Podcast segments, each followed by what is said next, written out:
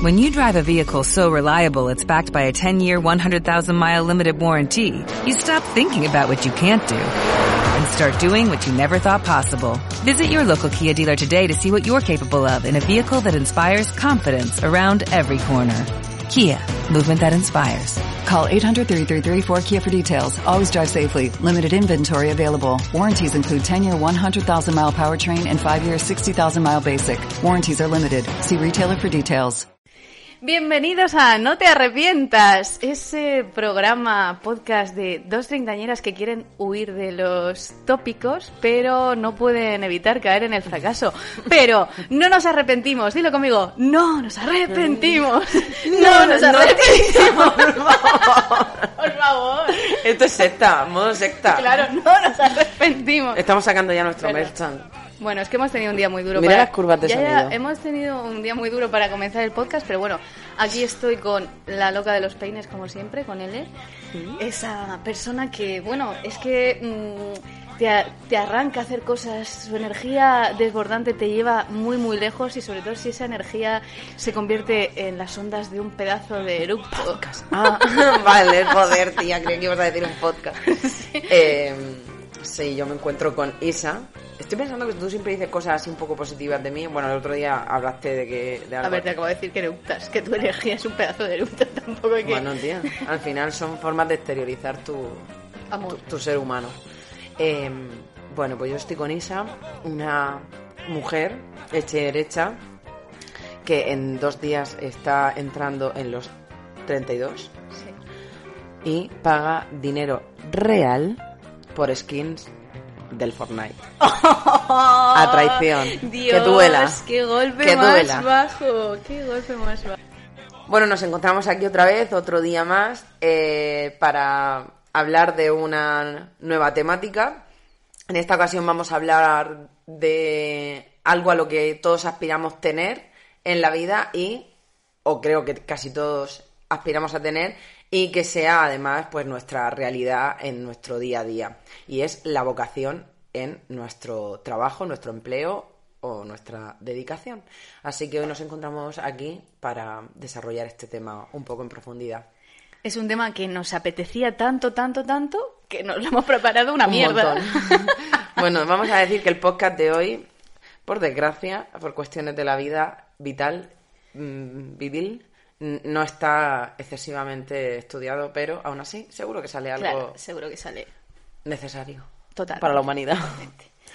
Bien, Mm, Yo quería Adelante. empezar porque, bueno, creo que una cosa con la vocación es que una cosa es lo que uno quiera ser y otra cosa es lo que uno termina siendo. por supuesto. Yo, mm, por suerte, estoy en un trabajo que me gusta mucho, pero por desgracia estoy en un rango que no me gusta nada, porque ser funcionario es como la muerte de la vocación, ¿no? O, ¿Ah, lo, que, sí? o lo que se cree. Hmm. Para mí ahora mismo es una lacra social que la gente eh, tenga por vocación ser funcionario, que es lo que yo soy. Soy una señora funcionaria de carrera. Pero es que si alguien dice que mi voca- que tu vocación, o sea, mi- eh, nunca he escuchado a nadie decir mi vocación es ser funcionario, por suerte, porque si lo escucho, a mí- Bueno, a mí, me daría claro, ganas de No, darle no una sé por sí una vocación, pero sí que es como, joder, pues tengo que estudiar mucho para conseguir la plaza, o sea, tener una plaza de algo, Ah, bueno. ser funcionario. Entonces, eh, sí que hay veces que se confunde el trabajo en sí con, con el ser funcionario. Sí, por eso, pero claro, yo aquí mi reflexión es, desde pequeño nos están preguntando que, que queremos ser de mayores, ¿no? Y Hmm. Normalmente hay, un, hay una etapa de la vida en la que nuestros trabajos soñados pues son trabajos o que tenemos muy cercanos, que pueden ser peluquero o peluquera. eh, bueno, por una cuestión de, la, de economía del lenguaje, no voy a ser muy inclusiva eh, en el lenguaje, porque si me tengo que vale. pasar diciendo Y no astronauta astronauta, No y peluquere no voy a decir porque eso sí que me niego en rotundo a usar. Lo siento, o sea, no, yo mm, respeto todo, pero no me apetece decir peluquere. Vale, esto es un disclaimer total que venía aquí al caso. El caso es que cuando somos pequeños, eh, como que las profesiones que tenemos cercanas es las que man- las que nos gustaría ser de mayor, por lo típico que te dice un niño, pues yo quiero ser maestro. Bueno, siempre te dice profesor, porque ellos no distinguen entre profesores y maestros. YouTube. Ya, claro, está como una parte muy realista que puede ser la de veterinario o eso, que al final son trabajos muy normales. Y luego está la que quiere ser futbolista, astronauta, actriz, modelo y todas estas cosas que son como profesiones que, que sí que se pueden alcanzar, pero que son más extrañas. Y, pero claro, nada tiene que ver en realidad el deseo de lo que tú quieres ser de mayor con que luego cuando seas mayor, uno, ejerzas algo y eso que ejerzas tenga que ver, que ver con tu vocación. O sea, eh, que al final la vocación es algo a lo que cuesta ponerle Un una, o sea, una definición. Cuesta pon- ponerle una- unas palabras para definirlo. No sé qué tú Cla- piensas. claro, ¿Qué yo tú piensas voy tú? totalmente por esa línea, yo también, porque yo creo que lo complicado de la vocación es que mm, lo centramos como en una profesión o sobre todo en la vida estudiantil y demás, es como que tienes que ir a por tu sueño, a por Sí. tu vocación y como si eso te llevase Wonderful. a un trabajo o a un Claro. estatus o a un Claro. eh, lugar y yo creo que eso mm, que es mucho más amplio, o sea, de lo que yo quiero hablar es que una cosa es lo que uno piensa de pequeño, luego de adolescente, Sí. eh, luego en la carrera, mm, pero luego te vas dando cuenta que digamos que son unas metas que vas consiguiendo hasta darte cuenta que tu vocación a lo mejor no es una profesión, es otra cosa, más amplia. Claro, es que además luego creo, por lo visto, hay distinción entre un empleo, una profesión, la carrera profesional. O sea, hay distinciones ahí que yo la verdad que estoy un poco perdida. Yo tampoco, yo lo desconozco. Para también. mí todo es una profesión, pero creo que, por ejemplo, Sí. una persona que se que trabaja en una tienda dependiente tiene un empleo, pero no tiene una profesión. Al final, lo que la distinción entre profesión y empleo es los estudios previos que tienes para conseguir ese trabajo, ¿no? O sea, al final un dependiente de una tienda, sin menospreciar a nadie, que quede claro, eh, no necesita unos estudios ni de FP, ni superiores, ni universitarios, ni de ningún tipo para, para adquirir ese trabajo, ¿no? Pero una persona que quiere ser médico o que quiere ser, pues es que incluso mecánico, ¿no? Al final, un mecánico tiene que estudiar alguna formación profesional o tú puedes montar una... Sí, pero no, no sé si se, no sé si esa distinción vendrá dada por el tema de los estudios o no tengo ni idea, la verdad. No, no sabía de esa distinción tampoco. Yo lo sé. ¿sabes por qué la sé yo? ¿Por qué? Por los Sims. bueno, hostia, entonces ya sí. Entonces Es una fuente muy fidedigna. Pues muy- ya estás.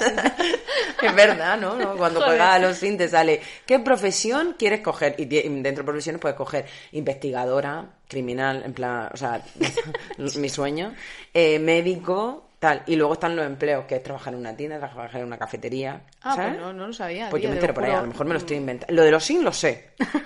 Pero a lo mejor me estoy inventando que exista una Puede distinción. ser, puede ser. Eh, creo que, de hecho, a eso voy yo también con el tema de la vocación, que muchas veces tu vocación o lo que te apasiona no termina siendo quizás lo que creías en un Claro, inicio. Porque cuando yo me puse a plantearme este podcast eh, sobre este tema, empecé a pensar, bueno, a ver, ¿y tú qué vocación tenías de niña? Yo de niña mi vocación Ninguna. era ninguna, o sea... O sea, yo por lo mm, menos no sabía ni qué era la palabra vocación. bueno, pero si dices, mucha gente, eh, sobre todo porque, bueno, somos maestras, lo hemos dicho ya cientos de veces, Sí, pero Cientos y cientos de veces. mucha gente te llega ahí a la academia de oposiciones y dices, "Es- que yo cuando tenía cinco años jugaba a ser maestra Y le enseñaba a mis peluches. Pues yo no, porque para empezar mi hermana no me dejaba, yo solo podía ser alumna. Cuando jugábamos a maestras, a mí me sentaba con los peluches Pobre. y yo. Los peluches y yo. Y luego pasaba, ¿quién no ha hecho los deberes? Isa no ha hecho los deberes. Ay, y los me peluches echaba- sí lo hacían. Y me echaba la, fucking bronca ahí.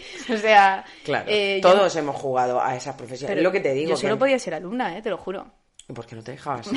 Porque, Carmen. porque mi hermana. Carmen, responde a esto, por favor. Porque mi hermana sí que tenía eh, esa vocación de maestra y de hecho yo durante muchos años mm, rechacé la vocación de maestra, o sea, yo no decidí eh, estudiar magisterio, que ser maestra no lo decidí hasta los 20 años Claro. y ser maestra no lo decidí hasta mucho después. Claro, es que aquí hay un punto. A ver, hilamos un poco el tema de la vocación eh, en este podcast. Lo hilamos con el tema anterior, que era la adolescencia, aunque era en la adolescencia en unos años concretos que a nosotros nos pilló, pero era es al final el mundo adolescente.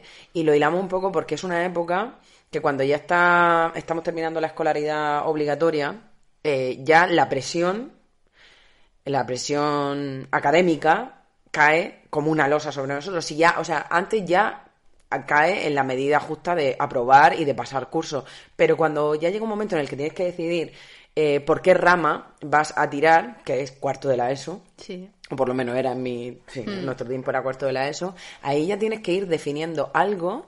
O sea, lo que quería decir es que estamos hilando todo esto con la, con la adolescencia porque es un momento en el que a toda la presión que ya hablábamos que teníamos social y la presión de crecer, eh, a- a- en cuarto de la ESO de, de repente te cogen, te llevan a hacerte un test psicotécnico que es una basura de test, porque a mí por lo menos lo que me dijo mi test era algo que yo ya sabía, o sea, anormal, si te estoy respondiendo sobre mis propios gustos y apetencias. Eh, y ya de repente te encasillan, pues si quieres hacer esto te tienes que ir a este bachiller. Claro, Claro, yo creo, yo creo que es eso, que es como que te cierran las vías Sí. y que en un momento en el que sea la adolescencia, en la época temporal que sea, en ese momento tú no estás pensando en eso. Puedes Hmm. ¿Qué tener muy claros tus gustos, muy claras ideas muy fijas, Sí. que luego no tienen nada que ver 10 años después. Y te hacen decir, es que si no coges matemáticas difíciles, no vas a ser nada en la vida. O sea, Bueno, eso- ese eso tipo de cosas ahí, que eh, es eh, como, claro. Madre mía, y, y- y, mm, claro, así se dan muchos tumbos. Yo en el instituto, mm, pues evidentemente como trabajos eh, ficcionados que yo tenía, pues yo decía, quiero ser, a- yo era muy puñetera, entonces quería ser abogada, pero porque solo quería defender a gente Claro. eh, que nadie quisiera defender y esas mierdas, Sí, ¿sabes? en plan yo siempre he sido abogada del diablo, Sí. tal. Luego empiezas CSI y quieres ser criminóloga y te flipas ahí y quieres ser criminóloga. y ahora los youtubers.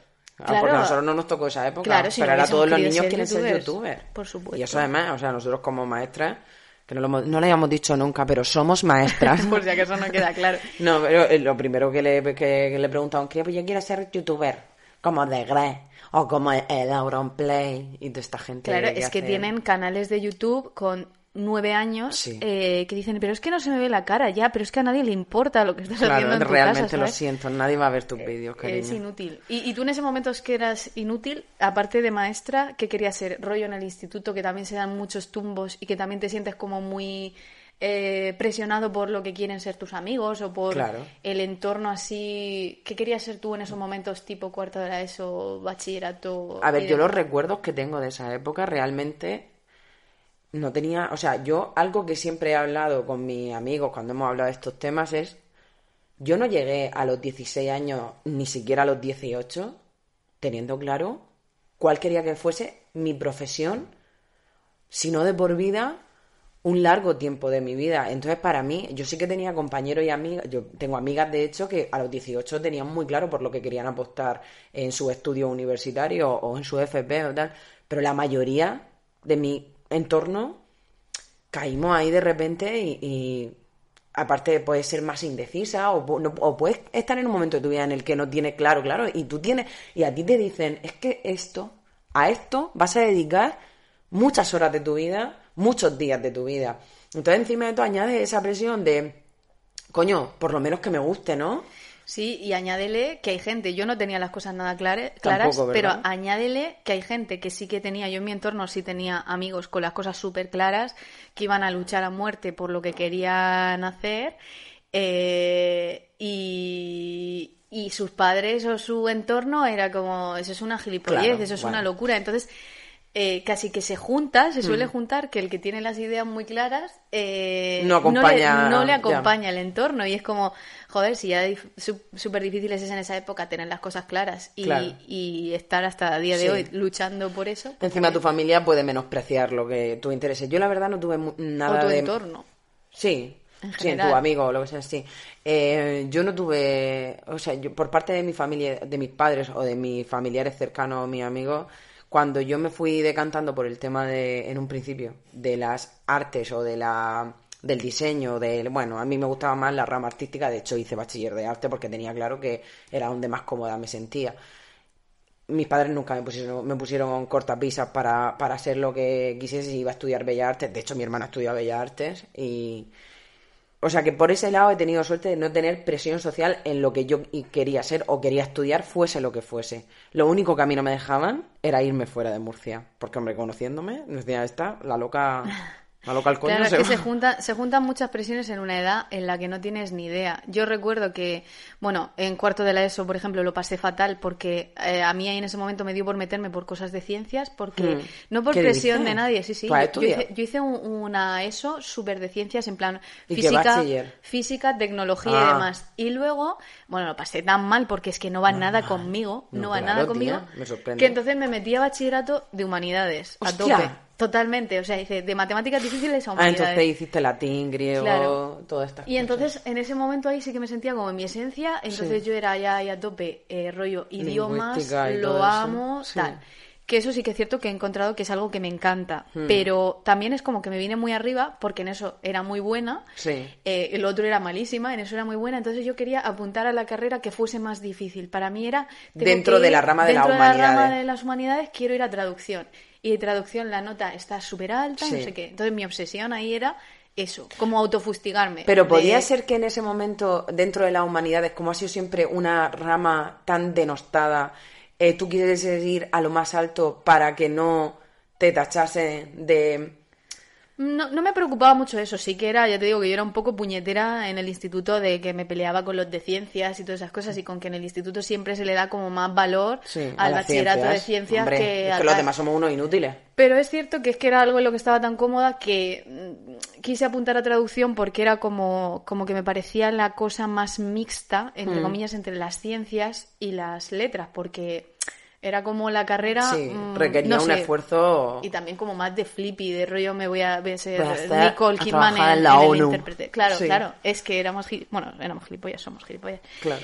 Eh, entonces, pues eso, pero que es, un cúmulo en ese momento que es brutal y yo creo que nunca he tenido clara mi vocación en cuanto a profesión, ni la he tenido ni la tengo. A ver, yo, o sea, a mí mi trayectoria era, no sé qué quiero ser, no sé a lo que voy a dedicar tanto tiempo de mi vida, lo único que tengo claro es que necesito algo que ya que le voy a dedicar tantas horas y con lo cambiante que soy yo, que me aburro muy rápido de las cosas, eh, necesito un algo, pero claro, lo que yo te quería decir es que yo he llegado a ese punto de entender, de entenderme y de conocerme a mis 30 años.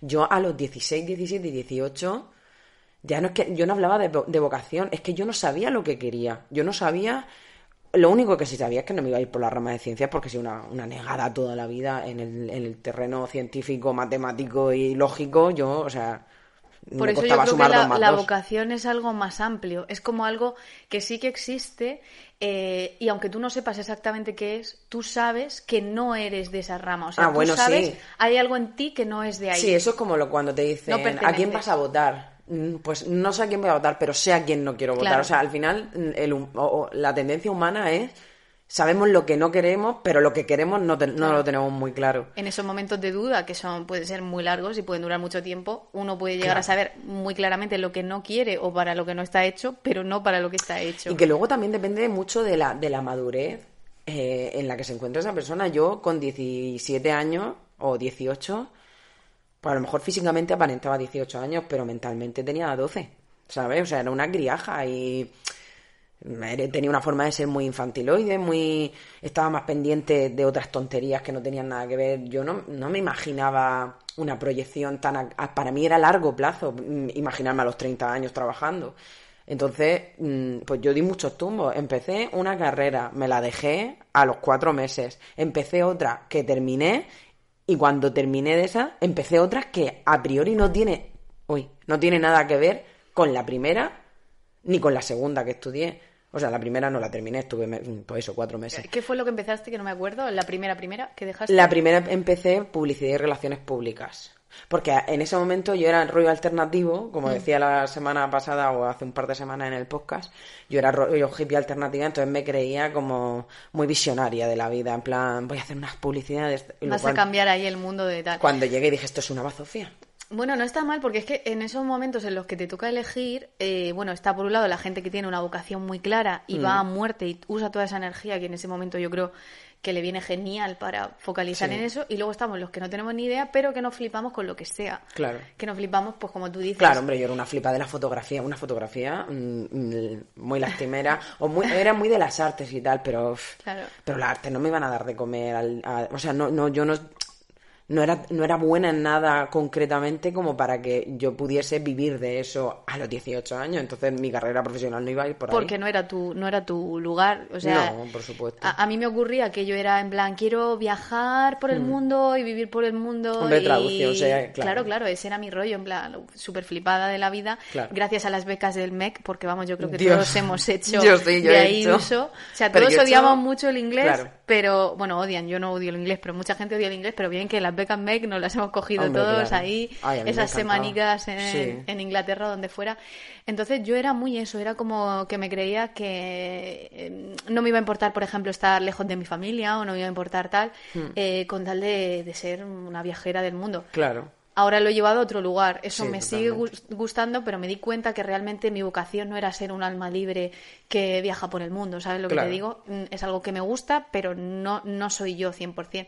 Que por eso en traducción yo me pegué los tiazos. O sea, me Claro, encantaba ti te la carrera. lo mismo que a mí en publicidad. O sea, Claro. quiero decir, tú en, en traducción te pegaste una hostia a los pocos... Bueno, ¿cuánto tiempo estuviste? ¿Un Bueno, año? yo estuve todo el curso. ¿Lo y... terminaste? Sí, bueno, o sea, que ca- casi, o sea, que casi todas las asignaturas. Hostia, Eh, pero porque sí que me gustaba, a mí la carrera me gustaba y muchas veces he- me he planteado, no sé si terminaré de, Ah, de claro. estudiarla o no. A mí Pero- la carrera me encantaba, de verdad.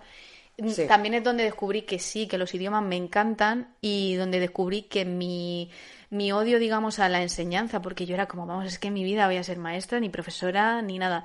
Es- ¿Sí? sí, sí. Y en ese momento me di cuenta de, joder, pues es que es cierto que, por ejemplo, el inglés o Mm. el idioma que sea, me gusta tanto como para intentar transmitirlo de alguna Claro, manera. Y ahí fue cuando, mm, de entre muchas opciones que se me abrieron cuando dejé la carrera, decidí, digamos, ir a la más fácil, a la Sí. más cómoda, a la más, mm, no sé, segura. eh, Sí. Y por eso me fui a magisterio, pero con muy poco convencimiento, ¿eh? Me fui Ah, un ¿sí? poco en plan, me gusta mucho el inglés, eh, creo que ahora no le tengo este terror a enseñar o Claro. a hacer esto, voy a intentarlo. Pero Claro. ahí ya era un poco con más, veremos a ver qué pasa, porque... Sí, no ibas, con lo, no ibas sobre seguro, en No, plan, esto para es nada, lo mío. para nada. Luego, Claro. gracias a cómo fue la carrera, que tuve profesores muy guays. Qué gusto, y, y tuve compañeros, para mí el grupo que tuvimos fue brutal. O sea, eh, Claro, hiciste o sea, al final Sí. fueron años que te, que, que te aportaron tanto que tu camino ha ido por ahí porque se ha gestado fácilmente. sí, porque claro, porque lo has visto como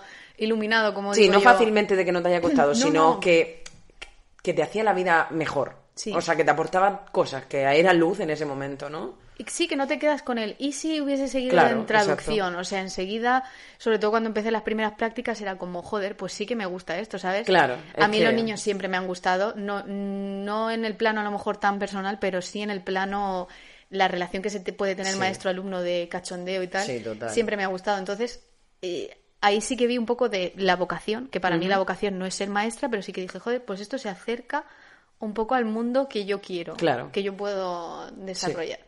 Yo lo que me pasaba un poco, o sea, yo en, en su momento cuando tenía que elegir, em, cuando terminé bachiller hice selectividad y tuve mi nota de selectividad que fue bastante lamentable, como, como toda mi escolaridad, eh, llegó un punto en el que mi, mm, tenía que seleccionar pues, la carrera universitaria que iba a hacer.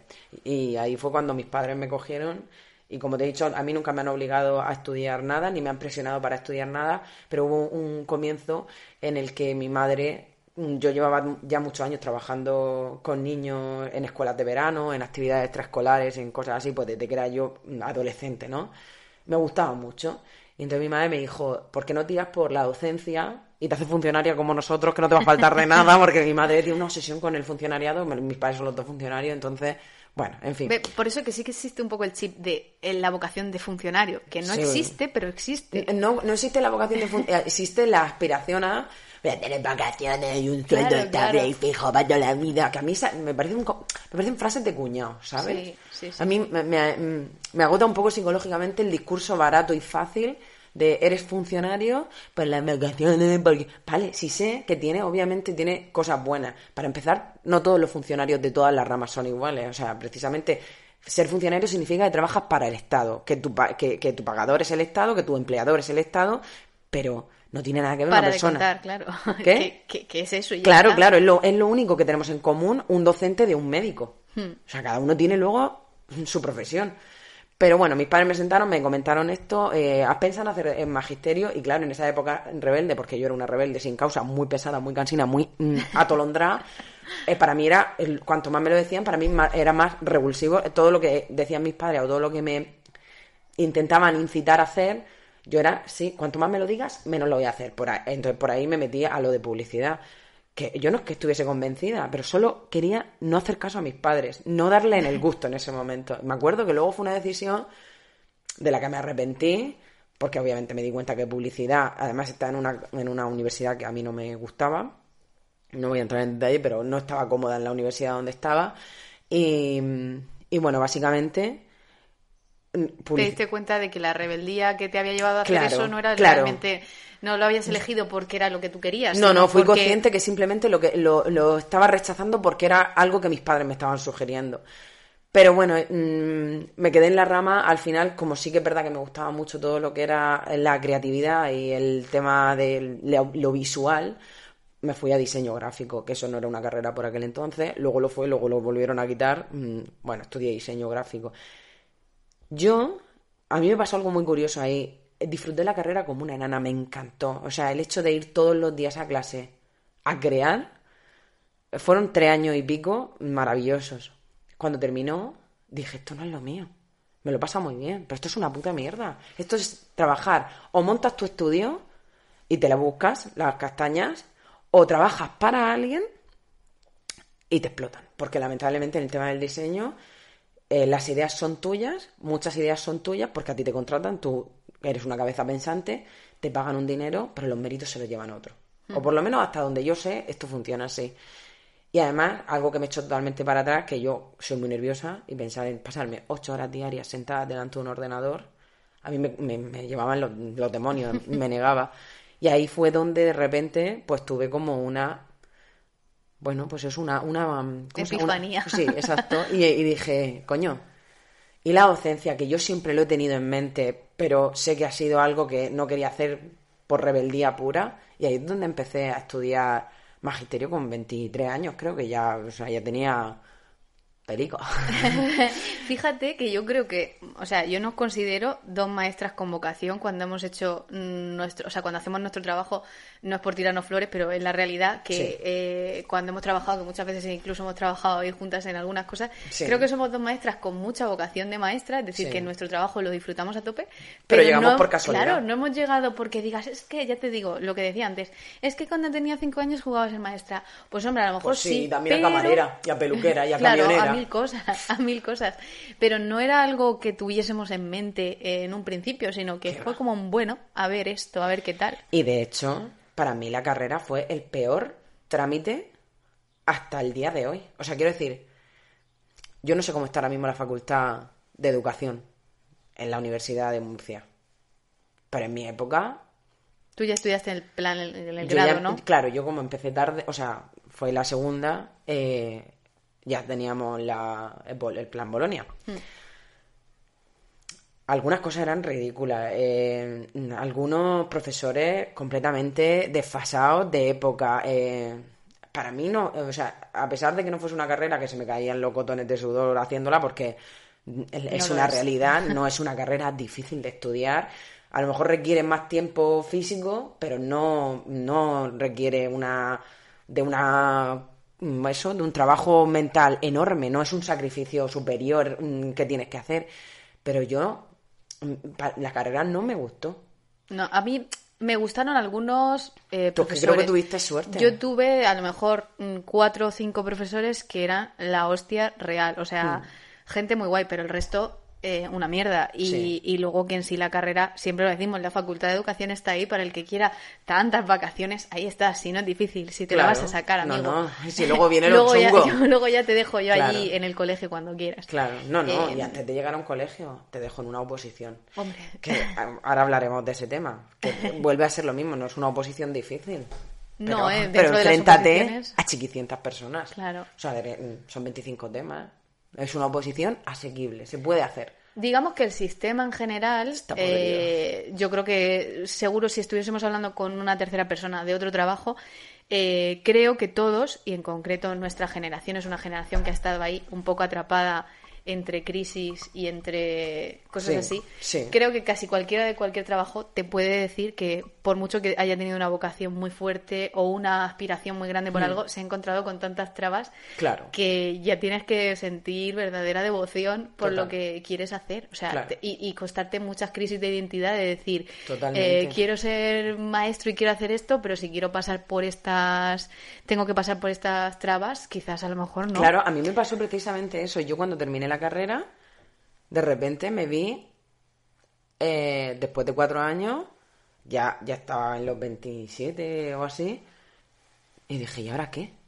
O sea, ahora es porque yo creo que eso sí que nos pasa a todos. Terminar los estudios y decir, ¿y ahora qué? Yo si lo me han llevado como- toda la vida angustia guiándome. vital, total. Claro, pero es que yo esto lo he hablado con, con muchas personas y hay una crisis ahí Mm. muy importante a nivel individual eh, que, mm, que no Porque sabes a qué has llegado. Claro, porque además te crees la pera, has terminado la carrera, lo has Sí. conseguido, has pasado Pero todas no- las trabas. eres una mierda en el pero mundo no eres laboral. Nada, claro, No. nada, nada. Y cuando, cuando terminé la carrera, volví a tener la misma crisis que cuando terminé la primera carrera. ¿Qué coño he hecho? ¿Para qué mierda he hecho esto? Si esto a mí no me está gustando, si la carrera ha sido una mierda. Mm, No tuve la sensación de que la carrera era una mierda con diseño gráfico, pero sí que la tuve con, con educación para mí. No dio la talla. No dio la talla para nada. Y creo que, bueno, de hecho yo hice varios escritos. Bueno, yo era la típica pesa- tía porque, porque estaba, o sea, fuera de yo estaba súper desmotivada, tío, y, y- y no era la única. Mucha más gente como yo, eh, muchas, muchas más personas como yo estaban, estaban muy desmotivadas con la carrera. La cuestión es que en ese momento, en esa crisis, que yo seguía sin definir ningún tipo de vocación, dije, vale, pues me vuelvo al diseño gráfico a ver si encuentro aquí mi vocación. Yo esta- estaba perdidísima de cojones. Pero claro, el año siguiente había una oposición y había que probar, había que probar la oposición. Yo ya venía, venía estudiando un montón de años y la oposición me daba por culo por todos lados. Eh, así que en esa, en esa, en ese periodo de estar perdida, empecé a prepararme una oposición. Bueno, me fui a Inglaterra un tiempo, volví y empecé a prepararme las oposiciones. E intenté motivarme, pero es que yo no sabía si esto era lo mío, porque venía de una carrera que me había frustrado comple- completamente. Las prácticas, que eso es otra cosa, por lo menos en el mundo de la educación, en, el- en la facultad de educación, las prácticas son lamentables. Tú no puedes mandar a una persona un mes a hacer prácticas y que en un mes, o sea, yo no aprendí nada en las prácticas. Yo creo que eso en el momento de las prácticas depende mucho del con quién, el Claro, pero de en un cómo te pille, claro, no, es, no da es para muy nada. poco tiempo, o sea, ahora están un poco mejor Un mes y medio. planteadas. Sí, pero bueno, no están del todo mal planteadas. Lo que pasa es que Yo soy fan del último curso entero de prácticas. Hombre, eso sería la hostia. pero, es que, hay- pero hay universidades que lo están haciendo. Eso sería la hostia. Claro, yo llegaba, yo tuve diferentes. El primer año que estuve de prácticas, mm, no tengo apenas recuerdo. Bueno, era un poco la chica para todo. El segundo fue un año maravilloso. Mm, Me tocó un tutor chico que al principio cuando dije "Eh, un hombre, fu, qué raro, tal, pues fue el mejor tutor de prácticas. Y la tercera me, me trató como una mesa. En la, en la clase y era un trozo de, de madera más en esa clase no hice nada mm, no serví para nada inútil. Encima todo no me puso ninguna nota que me ayudase, pero porque es que mm, no me dejó hacer nada. Claro, es que es complicado, no sé. Yo creo que, que eso, que la vocación eh, o el amor por ser maestra también pasa muchas fases, es lo que he dicho. Todos Total. los trabajos creo que, que pasan muchas fases y el llegar a la oposición mm, sin tener muy claro si es lo que quieres o lo que no, porque yo cuando terminé la carrera tampoco quería ser maestra. Yo seguía con mi rollo de irme a por el mundo. Fue cuando Ah. Sí. me fui a Edimburgo Un a tiempo, vivir claro. un tiempo y ahí no tenía claro lo que quería tampoco.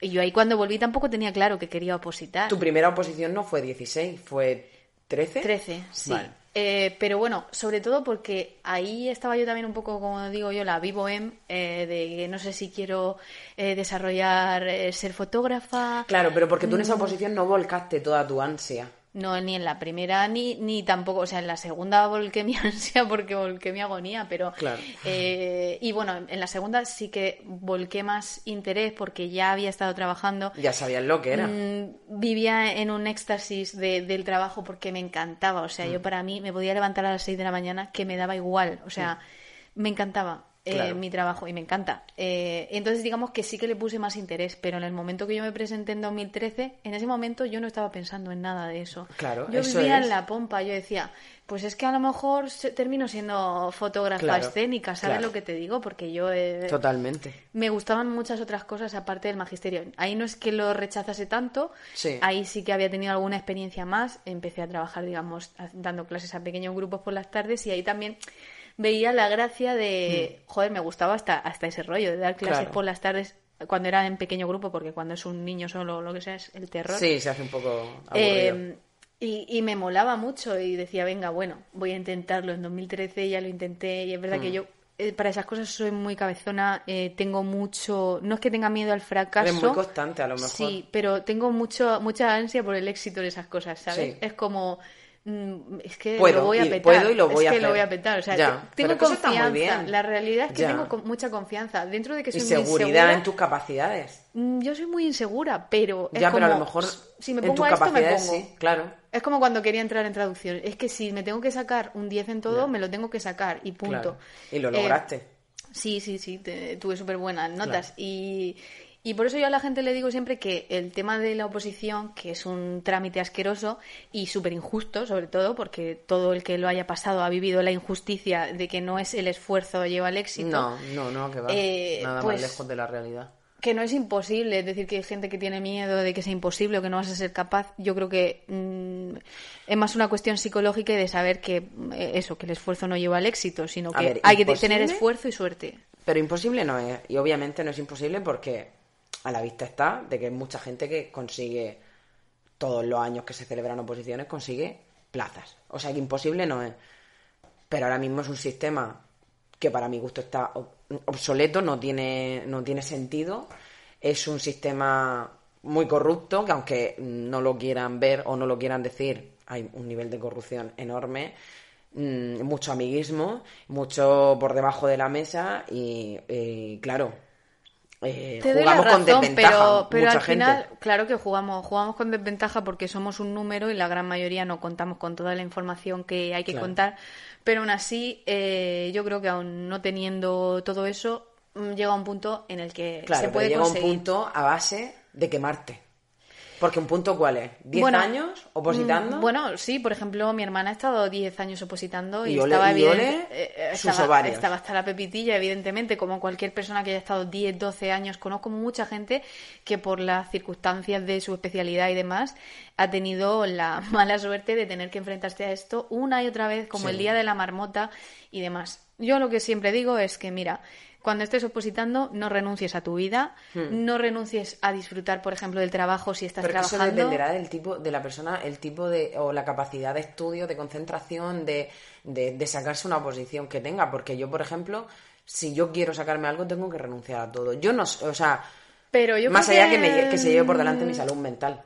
Yo creo que en, en el balance eh, riesgo eh, beneficio Hmm. eh, uno tiene que pensar que los años no deben pasar en balde y que llegar quemado y llegar sin ser persona a una oposición tampoco te hace ningún favor que hay mucha gente que se la saca así pero bueno yo hablo desde mi punto de vista de Ya. yo no me lo podía No plantear así a nada. creo que, que son cosas, eh, una oposición, un casting, una entrevista de trabajo, un, todo eso son cosas que si las desean mucho, Sí. no, tienen, no tiene que ser ese deseo más grande que hacerte polvo a ti mismo. Quiero decir, no tienes Ya, que ya, renunciar si tú sabes que a ti te hace bien ver a tus amigos, eh, pues hombre, a lo mejor no lo vas a ver Sí, todos hacer- los días. buscar un equilibrio, ¿no? Buscar un equilibrio entre ser- seguir teniendo tu vida y ir a por lo que, a lo, por lo que buscas. Que esto suena muy Mr. Wonderful, Sí, pero total. yo, yo es como me lo tomo. Yo es como me lo tomo. Y si no me lo hubiese tomado así, yo creo que no lo habría conseguido porque, entre otras cosas, posiblemente habría renunciado. Sí. Porque ya te digo, a mí me encanta mi trabajo, pero creo que como mi vocación en sí no es ser maestra, o sea, yo tengo claro que mi vocación no es ser maestra. Mi sueño de mi vida no es ser maestra. Eh, dentro de mi sueño entran más cosas. Claro. Entonces, no me tira eso tanto, no me va la vida tanto como es que de para todas maneras, renunciado. aferrarte a algo que sea el sueño de tu vida, al final, eh, para mí es un error. Claro. O sea, que algo te dé... Pero eso yo lo aprendí en esta etapa de mi vida. Porque yo sí era de la que decía, es que este es mi sueño, quiero hacer esto, sobre todas las cosas. Y me he dado cuenta, o sea, en el punto en el que he llegado yo en mi profesión ahora mismo es, vale, puede ser que llegue, puede O ser puede que no ser que llegue, otra cosa. pero no pasa nada. Claro. O sea, realmente antes me fustigaba el hecho de, ¿y si no llego? Voy a ser una fracasada. Pff. Ahora mismo estoy en un punto de, si llego, Hola. trabajaré de esto porque me encanta. Si no llego, tiraré por otro lado mi camino. Pero por eso hay que ver la vocación con más amplitud. Efectivamente. Y ir conociéndose, porque no es lo mismo a lo mejor lo que uno aspira con 23 años, que a lo mejor dices, pues sí, pues voy a por esto porque es lo que quiero, la, la, la", Sí. que con 32. Claro. Que dices, vale, amo esto, me encanta, voy a por ello, vale. Eh, pero si no lo consigo, tengo que tener un montón Hmm. Claro, de plan B, plan claro, C, plan D Claro, y, tengo que y tener- plandemia. Sí, tengo que ir formándome en otras cosas, bueno, pensando que además el trabajo, la, proces- la, pro- la procesión, La procesión va por dentro. eh, son solo una parte de tu vida y por eso digo que, que el tema de la oposición No gira tu vida en torno no a gira eso. en torno Yo de todas maneras, a mí me pasó una cosa. Yo, yo cuando, cuando terminé la carrera y no tenía trabajo, lógicamente, eh, y, me puse a opositar, cuando terminé de opositar, pues yo era un trozo de carne con ojos que había sacado una nota nefasta en la oposición porque ese primer año yo no me preparé nada, me quedé en- ameba en el sofá diciendo "Mm, qué estoy haciendo con mi vida, hacia dónde va mi vida. Me hice esa oposición y fue un fracaso total. Eso fue un fracaso, pero con letras mayúsculas. Eh, pero bueno, tuve la suerte de que este currículum y un colegio, me contrató un colegio concertado, privado concertado. Pues yo conocí mi vocación, o lo que a La día de hoy creo que es mi, mi vocación, o una de mis vocaciones, porque es que luego hay otra cosa. Hablamos de la vocación como la única y verdadera, una. Oye, yo, yo no lo veo así tampoco. Claro, es que mm, somos personas diversas y somos personas con, además, eh, tenemos etapas en la vida y lo que ahora mismo es mi vocación, a lo mejor dentro de 10 años se, ha que- se queda en, en algo que me gusta, pero no es... No, no quiero dirigir todo mi ímpetu en esa y, y de repente tengo dos vocaciones, una un poco más alta y una un poquito más baja, que Que hay somos cosas... muy radicales. Sí, yo luego en la reflexión final hablaré de mi teoría sobre la vocación. Esto es que toda una reflexión, no sé sí, si sí, en realidad estamos muy reflexivas. Bueno, entonces lo digo ya. Sí. Para mí, la vocación o a la conclusión que he llegado después de analizarlo todo, no solo para el podcast, sino mm, de siempre, Hmm. es que la vocación no es quiero ser maestra, quiero ser fotógrafa, quiero ser Claro. eh, tal. Para mí, la vocación no se debería basar en un trabajo o en una, una carrera profesional. No. llamémoslo así, porque a lo mejor una carrera profesional es más amplio que un trabajo, un empleo o lo que sea, sino como en verbos. O sea, yo me he dado cuenta de que Ya. mi vocación es... eh, Hacer, enseñar, o sea, Claro, sí. claro, eh, en verbos... Transmitir. Fíjate si lo sabré que, que- que tengo que buscar cuál dije. Ah, vale, comunicar. Comunicar, muy bien, sí, yo total. creo que me he dado cuenta de que mi vocación en la vida, vitalmente, es comunicar. Totalmente. Comunicar Además través- es que es que es, eres tú. Sí, Es tu porque esencia pura. Me he dado cuenta de que me gusta comunicar a través de la fotografía, a través de eh, preparar una cena para amigos, me gusta Totalmente. comunicar. Oye, es verdad, Eh, estoy súper de acuerdo contigo en eso, Claro, tía. me Es gusta verdad. comunicar aquí a través de un podcast, por eso me entusiasma tanto cuando aparece un proyecto o una tontería entre amigas que es Claro, eso. Totalmente. Yo cuando siento que vibro y que soy... Sí, que pues creo que tú y yo tenemos una esencia muy parecida en eso. O sea, Sí. al final nos gusta Antes mucho lo has transmitir. dicho, no has sido consciente, pero has dicho algo así como es que me gustaba porque iba a las 9 de la mañana y me tiraba todo el día creando. Y yo creo que lo que en ti vibra más es crear. Sí. Comunicar y crear, quizás Sí, las puede dos ser, cosas. puede ser. Pero mm, tú eres una persona que, por ejemplo, dentro del trabajo de maestra, eh, creo que Me las personas. mucho inventar. Claro, dentro del trabajo de maestra, tú puedes ver a muchos compañeros y decir, ay, pues esta persona mm, vibra en el momento ayudar, es una persona muy de Claro, ayudar. sí. Y a lo mejor es maestra y ha entrado en esta vocación por eso. Efectivamente. Eh, Mm. Otras personas, yo me siento en el, tem- en el término de la comunicación porque para mí es la manera de decir las cosas y la energía con la que las dices Totalmente. y el cómo las transmites. Otras personas, como puedo verte a ti, que a lo mejor te he visto trabajar, es Sí. que te he visto en el modo creación, en el modo eh, tener ideas, el cómo, o sea, te veo más en la creación porque yo te veo en que las ideas eh, a ti te importa mucho cómo se plasman, cómo se Sí. ven. Entonces, pues, no sé.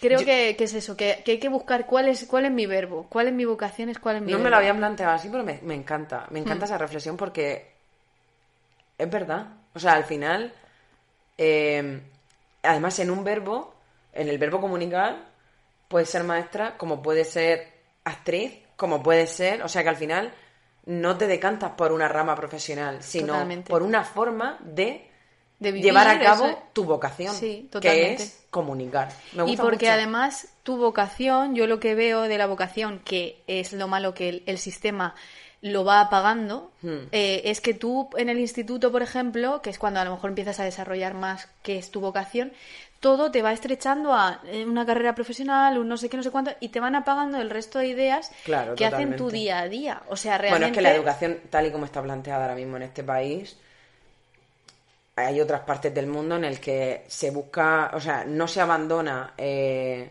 el- digamos, los estudios comunes que todos los niños tienen que saber, que es aprender a leer, a escribir, a, a hacer operaciones de todo tipo. Pero creo que no vivimos en un, o sea, no tenemos un sistema educativo.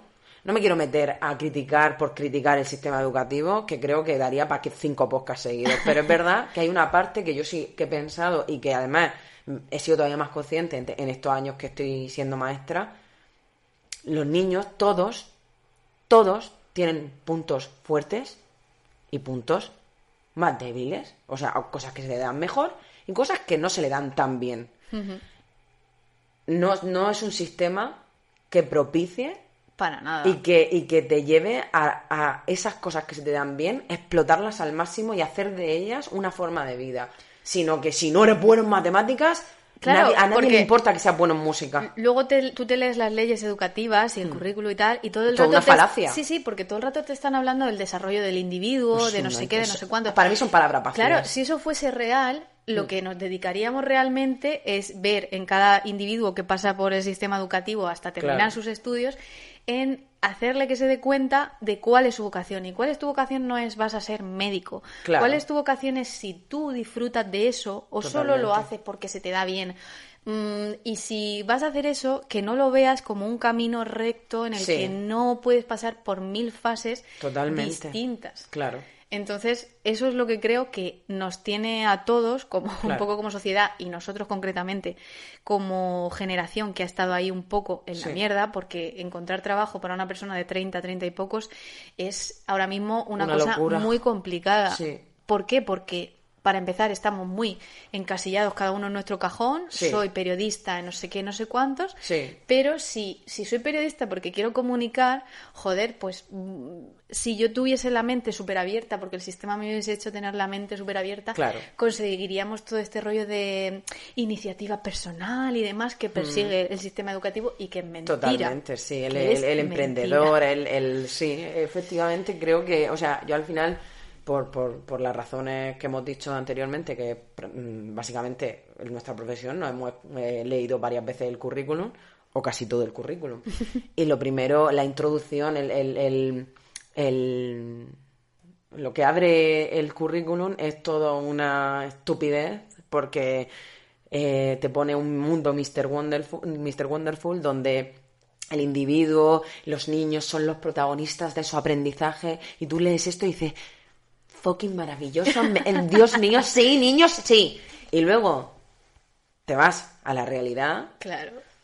y aunque tú tengas como maestra la aspiración de hacer y fomentar y luchar porque esos niños se sientan realizados, aunque las matemáticas no sean lo suyo, pero encuentren eh, su camino, su mm, lo que le hace felices al final, o lo que, lo que dedicar su tiempo les reporta beneficio a todos los niveles.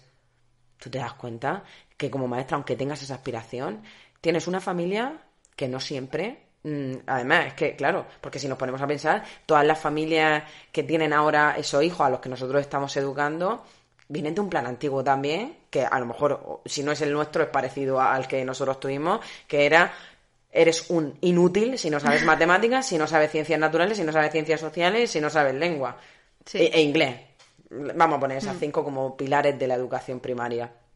Eh, no, y sin menospreciar ni educación física, pero de- los padres Pero o la mayoría de padres Sin menospreciar que se menosprecia continuamente. Totalmente, pero claro, pero la música es una, o sea, al final asignaturas como la educación física son vitales en, en el desarrollo de un niño, la música es vital para el desarrollo de un niño porque no, no es que le estén enseñando a tocar la flauta, es que le están dando unas, unos conocimientos de armonía, de, de mm, trabajo en, en equipo, de trabajo mm, individual, de, mm, de mejorar el oído, de bueno, de un montón de cosas que yo no soy maestra de música, pero tengo amigos que son maestros de música y entiendo que la- su función es vital para la formación y el desarrollo de un niño.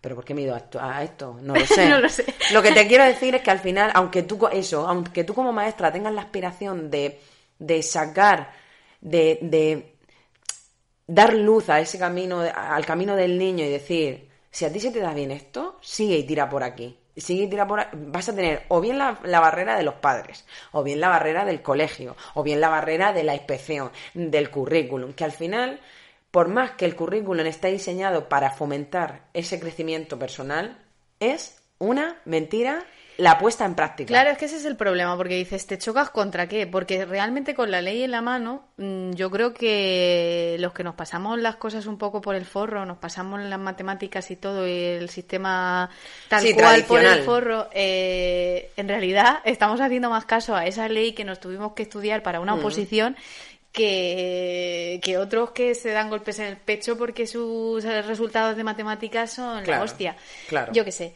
Yo lo que creo es eso, que mm, pues eso, que cada uno tiene que salir de esa caja, Sí. eh, porque sí que conozco también muchas amistades o conocidos que se han dado cabezazos contra el no tengo una vocación, no sé qué me gusta. O sea, yo creo que el Claro. sistema lo que hace es que realmente te quita lo que tú eres, o sea, para lo que estás hecho, porque como te quiere meter en una Sí, caja en porque Al concreto, final somos máquinas de producir para el, para el sistema. Claro, y, y al final vas a terminar produciendo, pero joder, terminas Sí, pero que produciendo mínimo que en algo claro.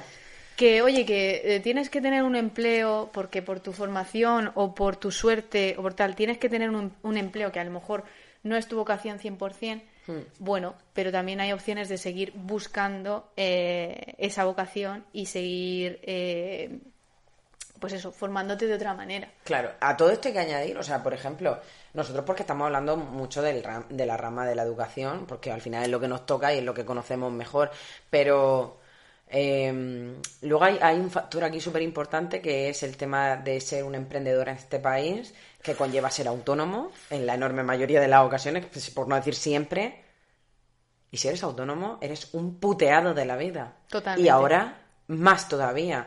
Entonces, claro, al final uno quiere seguir un poco su, su sueño o su... Es que tampoco quiero sonar Mr. Wonderful, es que de verdad lo odio, pero uno quiere seguir su vocación, uno quiere seguir su, su aspiración en la vida y ya no es que te pongan trabas, es que directamente te están poniendo el muro de Berlín en la cara. Son O sea, no- no trabas puedes. y palos, Claro, o sea, te ponen la traba y luego encima de todo te, te, te dan hostias hasta en el carnet de identidad. Entonces, claro, eh, yo cuando, la primera vez, yo, cuando yo supe que mi vocación era la educación, fue cuando ya llevaba pues tres o cuatro meses siendo tutora de un curso. Y eso fue hace cuatro años. Claro. Ahí fue cuando dije, yo levantarme por las mañanas a las siete y media, a las siete, no sabía que no es un sacrificio, no es un sacrificio. Yo esto lo hago y siento pasión por lo que estoy haciendo. Y ahí fue cuando yo lo conocí. Pero es que yo ahí tenía ya 31 o 32 años. Yo he llegado a ese punto con 31 años. Todo lo que he hecho antes han sido prueba, o sea, eh, o experimentar. Prueba, error. Prueba, error. Totalmente.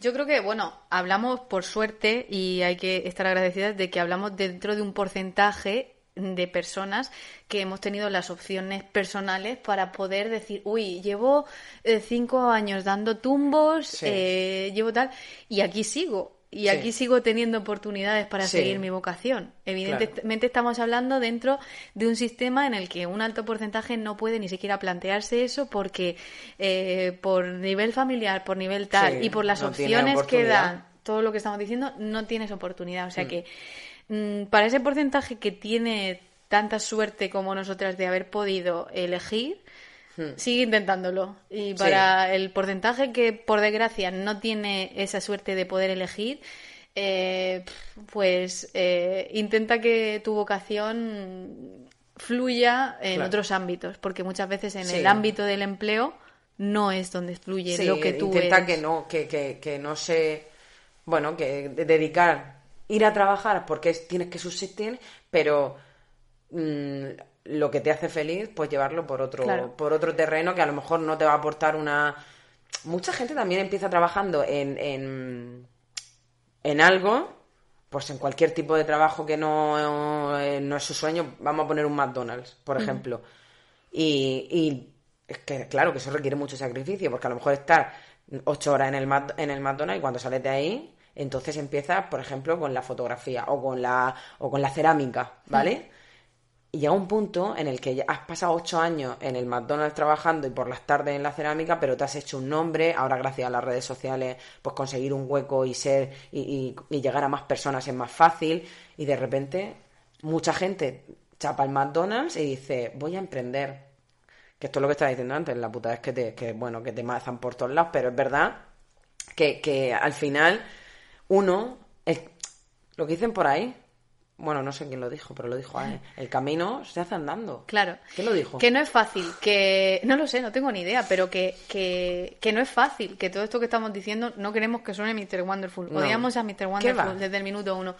Pero que es verdad que, bueno, yo desde que pensé que íbamos a hablar de este tema, sí que quería que sirviera porque nuestra generación y mm, otras personas que nos pueden escuchar, que a lo mejor están en esos momentos de elección y tal, que no nos pensemos que por de- decidir matemáticas fáciles o difíciles estás eh, No, por Dios. mm, labrando tu futuro. Eh, no nos pensemos que por trabajar en un McDonald's eh, tienes que estar ahí para siempre, si no es lo que quieres. Eh, porque, bueno, no, no, no sé si alguien trabajando ahí se puede sentir Sí. plenamente lleno, eh, como simplemente por su empleo, puede ser. Hay pero, gente para todo en esta Pero por eso sí. que eh, si eso no te llena, pues llena tu, tu vida de otras cosas y déjale Claro. menos espacio a tu empleo. Porque Claro, y que no se te este lleve tu vida por de- delante, de claro. hiperproductividad parece que es que, bueno, que eso, que tenemos que conseguir todos nuestros sueños. Sí, no, y va a haber sueños que se van a quedar por el camino, no pasa nada. Claro. A ver, la vida te da oportunidades, pero no te las da todas. Porque te da algunas. realmente si lo piensas, yo me considero súper afortunada, pero que de esa vocación inicial que yo pensaba que tenía, que era ser Willy Fogg, Sí. pues de eso no queda mucho. Quedan Claro. unas ciertas cosas, queda Claro. un espacio, le he dado Exacto. un espacio Mm. en mi vida y creo que hay que darle cada cosa su espacio y el espacio dentro de Totalmente. las posibilidades que uno tiene. Totalmente. A mí me pasa lo mismo. Yo ahora mismo estoy en un punto, pues que ir a trabajar mm, mm, me da mucha felicidad, pero yo no empecé en mis estudios pensando en que llegaría a este punto. Por más que estudiase magisterio después, yo pensaba, yo terminé magisterio diciendo no quiero saber nada más de la docencia porque creo que no es mi terreno. Acabé como docente porque me dieron la oportunidad de trabajar en un colegio, cosa que el Estado a día de hoy no me ha dado. Tengo que Claro, decirlo. es que es eso, no hay que menospreciar. eh, bueno, en el mundo de, los maestros hay mucha Mucha controversia con eso, rivalidad. pero no hay que menospreciar ninguna de las oportunidades que se nos dan, eh, vengan de donde vengan, porque yo creo que Claro. todos los que hemos estado en dificultades hemos querido coger cualquier opción por probar, porque es que muchas Hombre. veces es probar. Necesito trabajar, necesito vivir, eh, Yo voy a estaré coger esta opción. eternamente agradecida a mi a que me hayan dado esa oportunidad porque porque fue un, un paso para el autoconocimiento. Cosa que es que nunca había o sea yo si no hubiese tenido esa oportunidad o cualquier otra oportunidad para trabajar en la docencia a día de hoy probablemente no sería docente. Estaría en otro sitio pero docente no sería. Fue esa oportunidad que se cruzó en mi camino que me dieron que acepté y que me ha hecho llegar al punto en el que pues seguir opositando parece que merece la pena. Ya veremos ahora después. Claro, yo creo que es eso, que, que no es. eh, que creo que el que tiene las ideas demasiado fijas y que se marca como un destino, es que mi destino es Sí. ser bailarina del Royal Ballet. Pues no te digo sí. que no lo vayas a ser. Puede ser. O sea, hay gente. eh, No Sí, es pero es como nada, está muy acotado. Claro, eh, puede ser tu sueño, pero no lo acotes a este camino porque Claro. para ser bailarina del Royal Ballet tengo que no dormir y estar bailando 16 horas al día porque no sé qué. A lo mejor lo puedes hacer, a lo mejor eso es lo que te da la vida, Claro. vale. Pero no lo hagas por como mirando un punto fijo. Esto es lo que voy a Claro. ser. No, te- No. no- no cierres tanto una meta, una cosa concreta. Ten más una apertura de mira, sabiendo lo que quieres, déjate esa... mm, No te metas tú en la caja Claro. de que es que ser bailarina es Claro. estar en el Royal Out of the box. Out of the box, total. Total. Thinking out of the box. Total, total. Eh, piensa más en eso, en tu vocación, en que, que- por qué Sí. realmente quieres estar ahí. ¿Por y qué sobre quieres todo lo estar que en tú dices.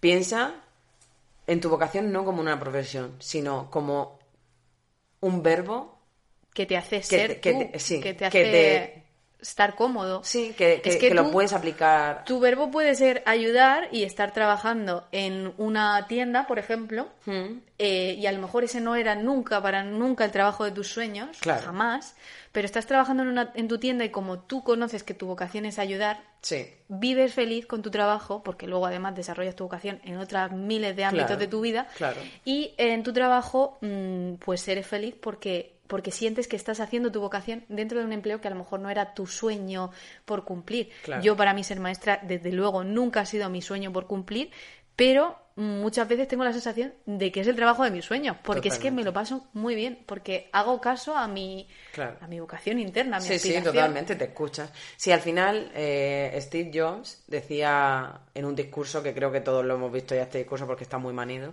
eh, llegó un punto en su vida en el que se levantaba todos los días, mm, varios días seguidos, eh, ya creo que llegó ahora una meses, donde no se sentía realizado un día, al día siguiente no se sentía realizado. Eh, todo esto teniendo un trabajo a lo mejor que era de puta madre, el trabajo para, para ojos de, cualquiera. Pero así pasó uno, dos, tres días, así meses.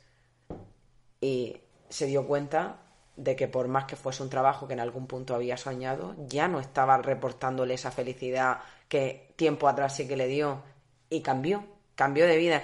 Otra cosa que, hay que tener muy en mente es que mm, a veces saltar al vacío da mucho miedo, pero es que a lo mejor lo necesitas, saltar al vacío, mm. y necesitas eh, ayuda para montar algo, y necesitas emprender un camino nuevo, y necesitas quizá irte a otro sitio. Y, y sí, es un salto al vacío que te caga pivo, que, que, que, que, que no puedes más con el miedo que te da, pero es que a lo mejor ese salto va a ser el que te lleve a un lugar donde te sientas realizado, donde cada noche cuando te acuestes y termine tu jornada digas, he hecho lo que he querido, como he querido y me siento satisfecho o satisfecha con lo que he conseguido hoy. Claro, que eso es lo más importante. ese es el éxito al final. Es que lo peor es que tenemos una concepción de eso, de la aspiración, del éxito, del llegar a muy fija, muy el éxito es esto y luego el éxito es el dinero y el poder. Pues para nada. O, el éxito es la fama, o el éxito es llegar a esto que llevo años proponiéndome. A lo mejor luego estás ahí estás en ese lugar y sientes un vacío enorme. Yo, por ejemplo, de lo que me alegro al haberme sacado la plaza, no es de haberme sacado la plaza, sino de que para mí el éxito no fue eso. Para mí el éxito es que hoy me siga gustando mi trabajo. Totalmente. El éxito, eso es que es algo que se puede celebrar, mm. pero eso no es el éxito. Y yo creo que pasa con todos los trabajos o con todas las cosas que deseas. Que si tú solo deseas ese momento concreto, no vas a ser feliz. Tienes que desear que tu día a día sea deseable, teniendo en cuenta que todos tenemos días de mierda. Obviamente, sí, a ver, lo mismo, no, volvemos, no es Mr. Wonderful, no tienes todas las noches que acostarte en la cama y decir, mi vida es maravillosa, yo ha sido un día genial y joder, qué feliz soy. No. o sea, va a haber días de mierda. Nosotras como docentes hemos tenido días de mierda y temporadas de mierda. Sí, sí, sí. Sin ir más lejos, la cuarentena está sido un desastre a nivel, o por lo menos yo lo he vivido mm. un poco que ha sido, pero vale, era una, era una circunstancia especial, pero también ha habido días en las que he dicho, he sido una maestra de mierda, eh, mañana tengo que mejorar. Mañana tengo que ir con otra energía. Y hay días de mierda o días con miles de impedimentos eh, que tú dices, eh, pues hoy me apetece luchar e intentar eh, irme a la cama con habiendo cumplido que he acabado con este problema hmm. y días que es, pues me voy a hundir en la miseria, voy a dejarlo pasar. Lo que pasa es que nada tiene que ser un estado, ni tenemos que ser eh, súper emprendedores todos los días y dar un salto al vacío. productivos, no, madre mía, porque si no soy súper productivo la sociedad no me va a aceptar. Hay días en los que no puedes ser productivo. Y de hecho yo creo que una, una, una, aspiración que por lo menos para mí es muy importante es la tranquilidad. Es hmm. decir, el ir pasado de vueltas, ir a por tus sueños, pues tampoco sirve. Pero bueno, eso. Yo creo que hemos hablado un montón. Hemos hablado Hoy ha sido la hiperreflexión. Sí, yo, voy a, yo me gustaría concluir para las personas que hoy por hoy se sienten perdidas en su vocación o no, o, no saben todavía hacia dónde dirigir eh, su camino, que se den tiempo, que trabajen mucho en el autoconocimiento, que a veces lo dejamos muy abandonado, eh, el escucharnos y el prestarnos atención, el recibir ayuda cuando lo necesitamos, en en leer mucho y en experimentar mucho, básico para conocernos y saber en qué somos buenos y sobre todo no, no solo en qué somos buenos, qué nos reporta felicidad, es experimentar. Escucharnos mucho y escucharnos también sabiendo que muchas veces estamos equivocados nosotros mismos, que nos lanzamos mensajes súper eh, autodestructivos. Claro, o sea, hablamos desde un punto de vista de eso, de no personas que tenían las cosas súper claras desde el principio. O sea, si yo me pusiese en mi mente de cuando tenía 22 años, creo que fue, y terminé la carrera, eh, o sea, para nada pensaba lo que pienso ahora. Pero sí que es cierto que me escuchaba y que me lanzaba al vacío y me estrellaba unas cuantas veces. Eh, y luego, pues bueno, vas aprendiendo de todo eso. Vas aprendiendo a decir, pues esto sí, esto no. Claro. Entonces, pues eso, si estás en el punto de que no sabes hacia dónde tirar, pues bueno, escúchate y date la oportunidad de equivocarte y ya se verá que la vida es muy larga y, Claro. y no, no nos olvidemos que somos la generación perdida. Perdida, no, Entonces, perdidísima. no se espera mucho de nosotros, pero sí, bueno. así que no pasa nada así. ¿Cómo no se espera nada de nosotros? Va a hacer lo que nos haga de los huevos. Lo, lo que sí que me gustaría decir también, y con esto yo ya no digo nada más, termino aquí, nos vamos al mixtape, que lo estamos deseando, lo estamos esperando, lo estamos queriendo, eh, es que mm, sin, sin ser, o sea, yo no voy a hacer apología de esto de sal de tu zona de confort, que me tiene hasta los huevos la puta zona de confort, eh, pero es verdad que quien no arriesga un poco, no gana nada.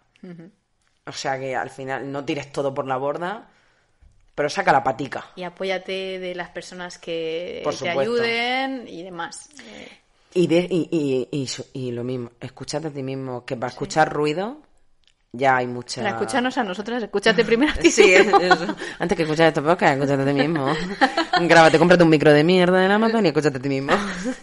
Es la mejor publicidad que podríamos hacer. Lo Sí. que más me ha gustado de este tema es que cada vez que decíamos vocación hacíamos así como comillas Sí, con los no- dedos. nosotras, nosotras, mira, La vocación, vocación, comillas, guiño, guiño. guiño, guiño. Sí. Bueno, el de hecho, vale, el mixtape, pero como tú no tenías canción, ¿verdad? En este mixtape. No, y tú tampoco. Yo tampoco, pero vamos a cerrar con una canción, si te parece bien, Sí, sí, de claro. Amaral, que se llama Ruido. Ah, me encanta, me encanta. Y esa canción es muy bonita. Vale. Pero bueno, vamos con el mixtape. Vale, Empieza tú, por fin. Bueno, voy a empezar por una cosa muy obvia para este tema, que es una película de Disney Pixar. Oh, ¿cuál? Eh, pues la de Soul. Ay, porque por precisamente ha- habla sobre la vocación y que la vocación no es solo una no es solo una, aunque bueno, la película digamos que trata un poco de la búsqueda No de un alma antes de Sí. nacer, Sí. de su vocación y que no la encuentra. Y en fin, no voy a desvelar nada sobre el final, pero eh, tenéis que verla y sobre todo si estás un poco perdido en el tema vocación, creo que mm, esta Va a venir película bien, te va a dar el punto de, de, de apoyo. Sí, De entender que eso, que la vida es un camino y ya está. Y no de rosas siempre. Yo voy a recomendar una serie que, sorpresa, sorpresa, me la recomendó mi amiga Ana. Que ya Uh, va, un día tenemos que traer Oye, a Ana. Ana tiene que venir, por favor. Ana tiene que venir. Ana es una persona, es una amiga mía que está muy puesta en tema audiovisual, cine, televisión, series y, y todo esto. Entonces me hace recomendaciones que a mí me gustan mucho. Y la recomendación que voy a hacer no, no la vais a encontrar en ninguna plataforma así muy común, tipo Netflix o HBO, porque está en Apple, Apple Watch. No, Apple eso es el TV. reloj. en Apple Watch. en Apple, TV. perdón. Se llama The Morning Show. Show, con Jennifer Aniston y Winnie Punchman. ¿Cómo se llama la valla Reese esta? Witherspoon, ¿no? La no. Witherspoon. Ah, sale Reese Witherspoon ahí. ¿Esa es la rubia? Sí. La No sé, rubia es de que no la he visto. Big Little Lies. Ah, sí, pues sí. Pues sí. esa. Pues salen las dos. Es una pedazo de serie. Además, mm, no tiene nada que ver con la vocación, pero sí que es verdad que trata un tema muy, muy importante. Yo quería verla, pero es que no quería ser pirata. no quería ser pirata. No quería ser pirata. Ah, yo es que fui pirata. Mierda. Vale, te toca con tu No mixtape. pirateéis. Bueno, eh, mi segunda recomendación es un podcast que se llama La Brecha, eh, que me gusta un montón porque habla precisamente de series y películas y a veces... La Brecha. La Brecha. Series, películas y libros. Y de ahí casi que sacaría mi mixtape masivo de todo porque, bueno, bien. hablan de cosas muy frikis, pero la verdad es que hacen podcasts súper largos, súper profundos. Cada serie, cada cosa que analizan es muy, muy guay. Ah, pues no lo he escuchado, me lo apunto. A mí me encanta. Vale, yo cerraré el mixtape pon con pon con con Pon con con una mm, un juego de mesa porque aquí somos las dos muy fan de los juegos de mesa. Uno que hemos conocido las dos recientemente es el Funkoverse, que es de la marca Funko, de los muñequitos Funko, eh, de, vamos a decir, estrategia, pero no es un juego muy complejo. Pueden jugar creo que a partir de una edad bastante baja, 7 u 8 años. Y es un juego muy divertido. Aparte, hay de diferentes temáticas: hay de Marvel, de DC. De Marvel no lo sé, de DC sí. Sí, y de, de Jurassic Park. De las chicas de oro. ¡Ostras! Sí, de. ¿Hay de, de Jurassic Park? Sí. No lo sabía. Hay de Harry Potter, por supuesto, como no iba a haber de Harry Potter. Que no hay de Harry Potter, señor mío.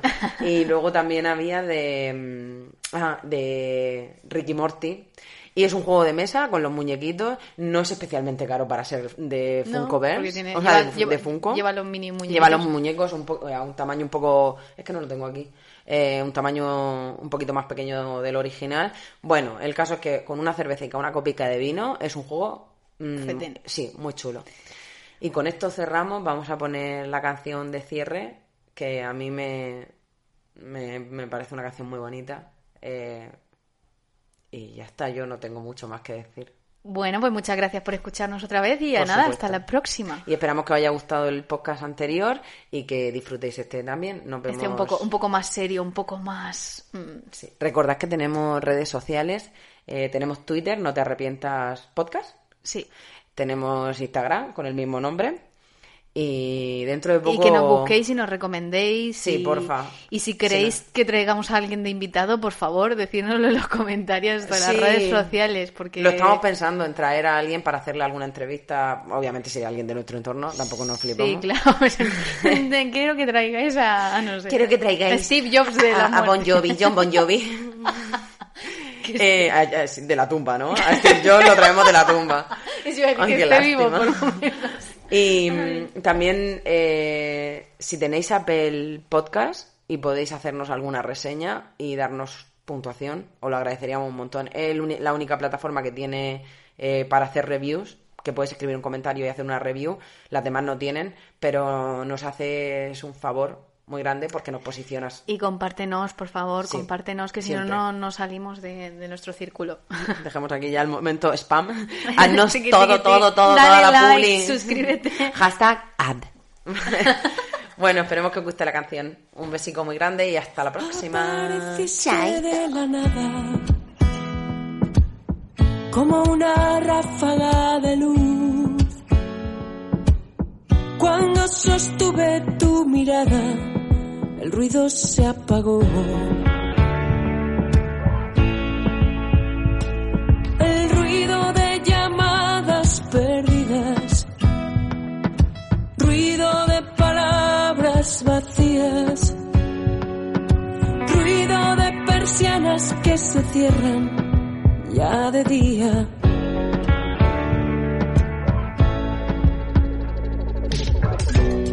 Sabes de mí y no sé nada de ti.